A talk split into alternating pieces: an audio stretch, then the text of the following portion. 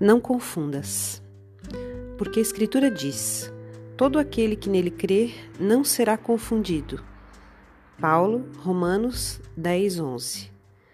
Em todos os círculos do cristianismo, há formas diversas quanto à crença individual.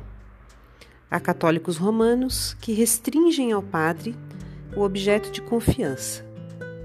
Reformistas evangélicos que se limitam à fórmula verbal e espiritistas que concentram todas as expressões da fé na organização mediúnica.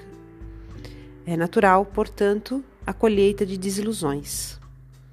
Em todos os lugares, há sacerdotes que não satisfazem, fórmulas verbalistas que não atendem e médiums que não solucionam todas as necessidades. Além disso, temos a considerar que toda crença cega, distante do Cristo, pode redundar em séria perturbação Quase sempre, os devotos não pedem algo mais que a satisfação egoística no culto comum, no sentimento rudimentar de religiosidade, e daí os desastres do coração.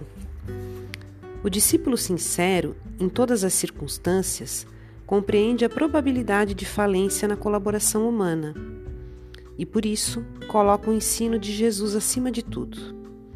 O Mestre não veio ao mundo operar a exaltação do egoísmo individual, e sim traçar um roteiro definitivo às criaturas, instituindo o trabalho edificante e revelando os objetivos sublimes da vida.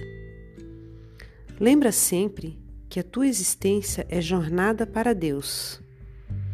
Em que objeto centralizas a tua crença, meu amigo? Recorda que é necessário crer sinceramente em Jesus e segui-lo, para não sermos confundidos.